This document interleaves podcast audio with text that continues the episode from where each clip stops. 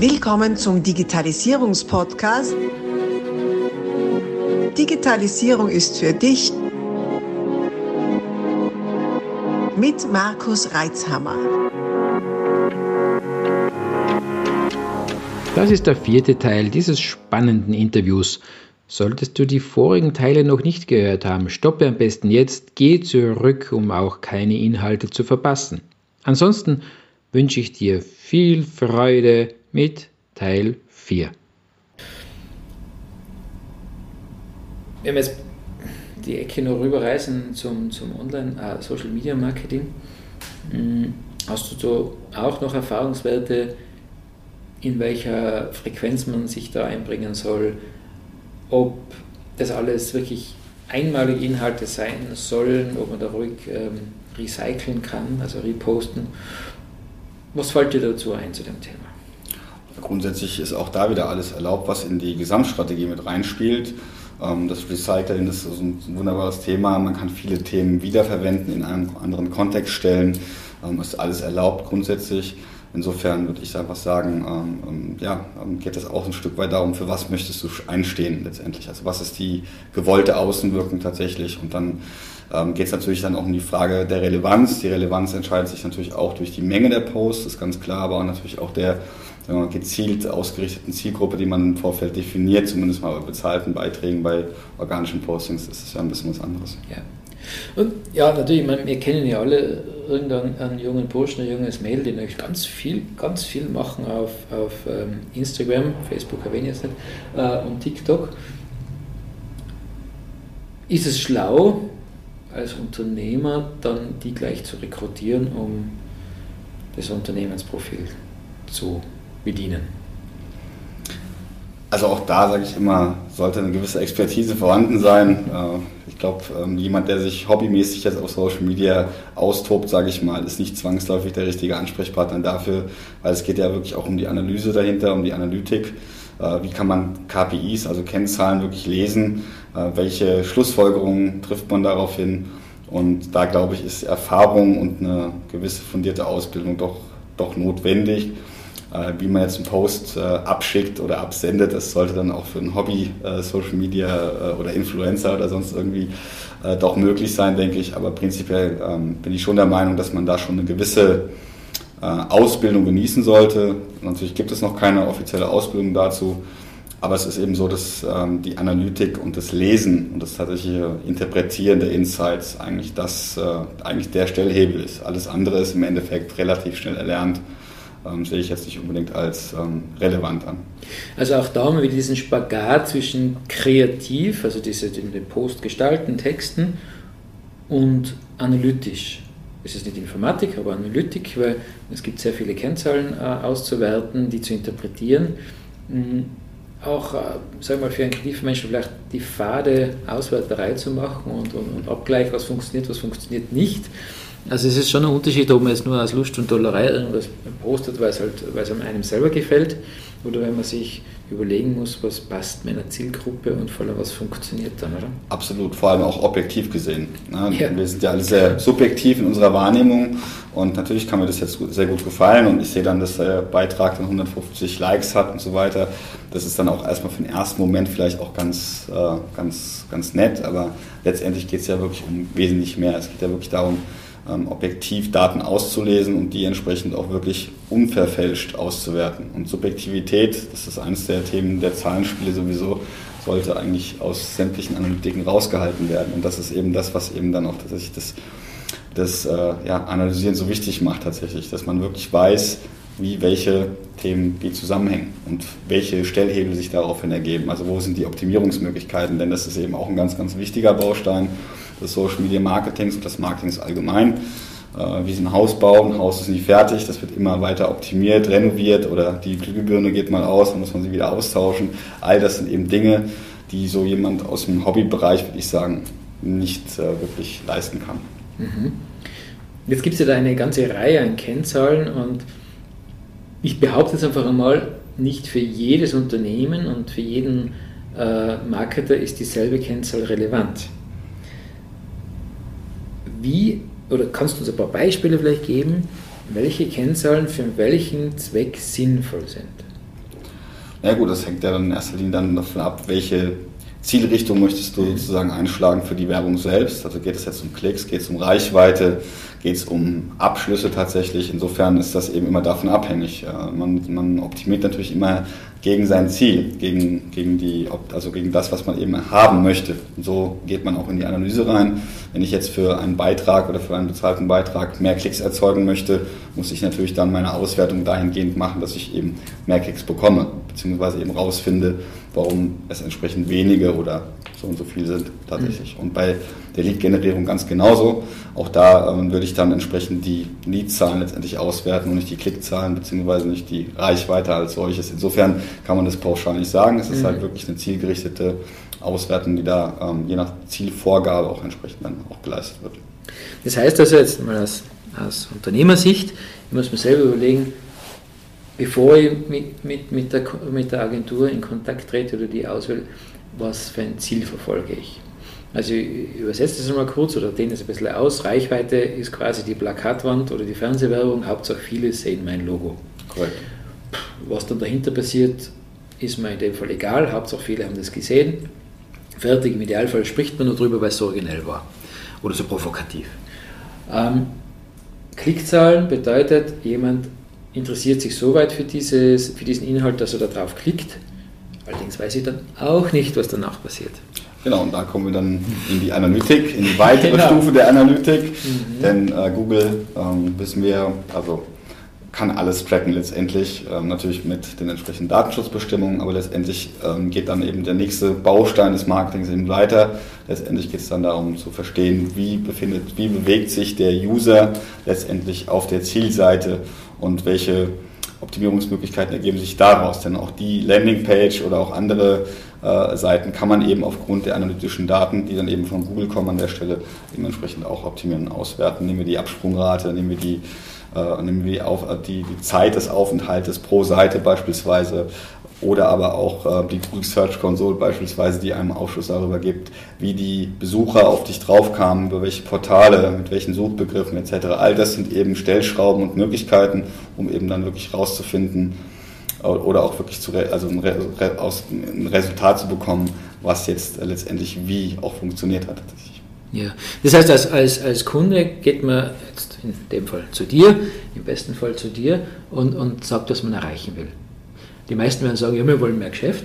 Ähm, ein bisschen differenzierter wird es wahrscheinlich hilfreich sein, was das bedeutet. Mehr Geschäft kann man auch haben als, als Flächenmarkt durch, durch Massenwerbung. Äh, Online -Shop, bei einem Online-Shop wird es natürlich dann auch tatsächlich ein Kauf sein. Das zu differenzieren macht Sinn. Bei einem Dienstleister könnte es sein, eine Eintragung in eine E-Mail-Liste zum Beispiel. Ganz korrekt. Mhm. Das sind eben dann auch wieder Parameter, die zuvor festgelegt werden. Das ist natürlich also so, wenn du kein Ziel hast, weißt du nicht, wohin du gehen willst. Das ja. ist ja in sämtlichen Bereichen des Lebens so. Insofern wird im Vorfeld eines E-Mail-Marketings beispielsweise eben auch schon klar definiert, was ist jetzt die Zielsetzung, was möchte man erreichen und dann kann man eben dementsprechend dann auch wieder ja, optimieren an, mhm. an dem Ziel entsprechend. Jetzt drehe die Frage nochmal um. Also ich drehe die Frage um. wenn, wenn du als Anbieter sagst, das ist ein Traumkunde, der kommt zu mir, hat alles schon vorbereitet, mit welchen Informationen geht er zu dir ins Erstgespräch? Naja, in erster Linie weiß er schon mal, wer seine Zielgruppe ist, weiß auch ähm, im Endeffekt, wie die Vergangenheit auch gezeigt hat, wie, wer seine Kunden vielleicht sind, seine Zahlenkunden, das kommt eben auch immer darauf an, was jetzt wirklich das Ziel ist aber natürlich alle möglichen Insights, die man so haben kann. Ob das jetzt die, äh, die Zielgruppe als solches ist, sind es männliche, sind es weibliche Personen, sind es eher ähm, jüngere, sind es eher ältere Personen, all das.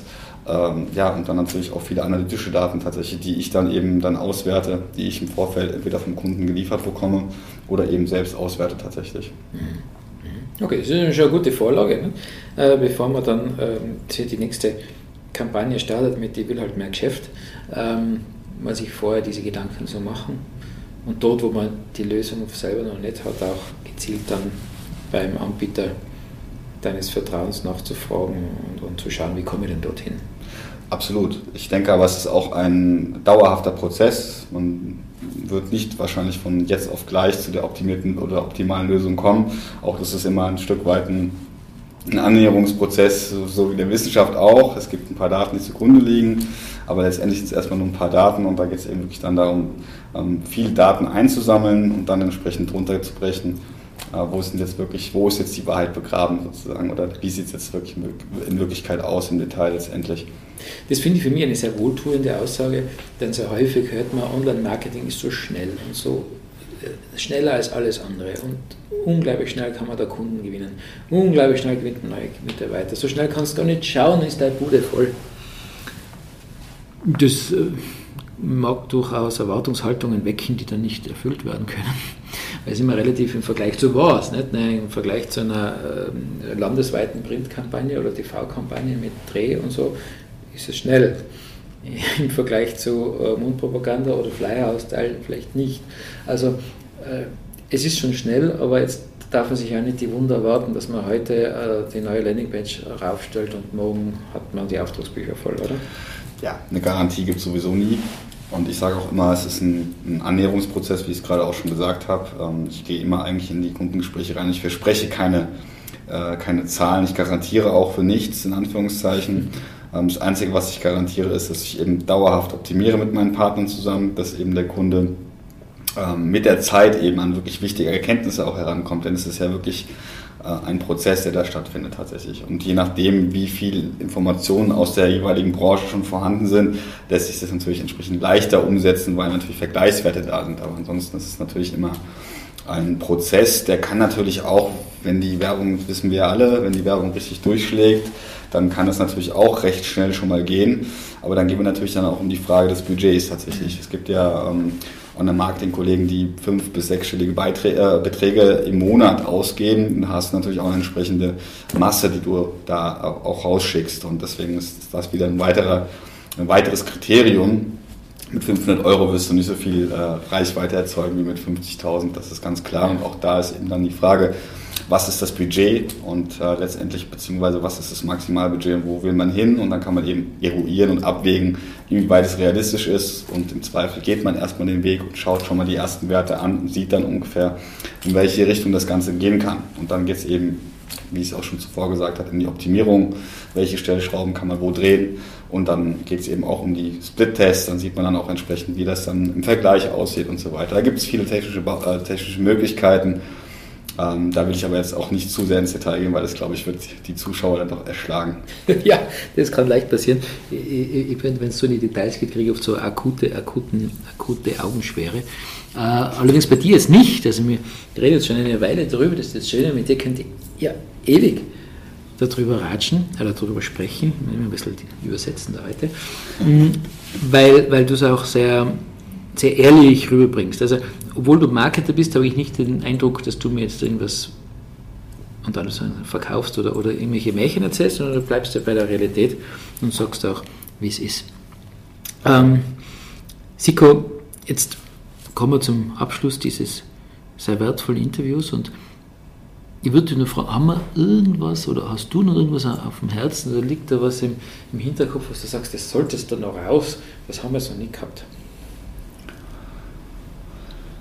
Na, vielleicht äh, die Art, warum, warum ich äh, selbstständig bin und mit meinen äh, Auftraggebern gerne auf Augenhöhe arbeite, weil ich äh, sehe mich als Mitglied oder als Partner. Also ich sehe mich jetzt nicht zwangsläufig als Auftraggeber allein, sondern mir ist wichtig, dass äh, der Auftraggeber weiß, dass er sich auf mich verlassen kann und dass ich äh, meine bestmögliche, wie aber auch ehrliche Beratung ähm, preisgebe und da auch nicht hinterm Berg halte und im Endeffekt auch äh, gerne auch äh, äh, mal für zwei, drei Schritte mehr gehe. Also ich werde jetzt nicht, äh, wie soll ich sagen, ähm, ich möchte mich nicht als klassischen Dienstleister sehen, sondern ich möchte mich als Verbündeten auch sehen, als Partner, wie gesagt. Und da möchte ich meinen Vater mal rezitieren, der mir, der ja auch selbstständig ist, ähm, der mir damals gesagt hat, ähm, Siko, ein gutes Geschäft ist, wenn beide Seiten profitieren. Und das ist irgendwie bis heute immer noch äh, hängen geblieben und so sehe ich das auch, weil man sieht sich A immer zweimal im Leben und B freue ich mich auf meine Kunden, wenn sie mir ein Lächeln entgegenbringen oder auch ein Danke, weil im Endeffekt ist das das, warum ich es mache. Natürlich müssen wir alle Geld verdienen, ist ganz klar, aber mir geht es wirklich mehr um die Wertschätzung und mehr um die gemeinsame Zusammenarbeit, denn nur gemeinsam sind wir stark. Meist ist schön. Das ist wirklich ein, eine, da, da kann man nicht viel dazu sagen, außer dass es wirklich eine sehr ehrenwerte Einstellung ist. Und damit man natürlich auch äh, deine, deine Einstellungen, deine Leistungen und das Volk bringen, sagen wir jetzt noch schnell, wo man dich überall finden und erreichen kann. Ja, ihr könnt mich über meine Webseite websolutions-sh.de erreichen und ansonsten gerne auch über meinen Social Media Account Instagram äh, sh.websolutions. Kommt gerne vorbei, schreibt mir gerne. Ich freue mich auf eure Rückmeldung und ansonsten, ja, wünsche ich euch erstmal von meiner Seite alles Gute und freue mich von euch zu hören. Vielen lieben Dank, Siko, für die viele Zeit, die du äh, uns geopfert hast oder geschenkt hast und gleichzeitig auch die vielen Informationen, die du uns gegeben hast.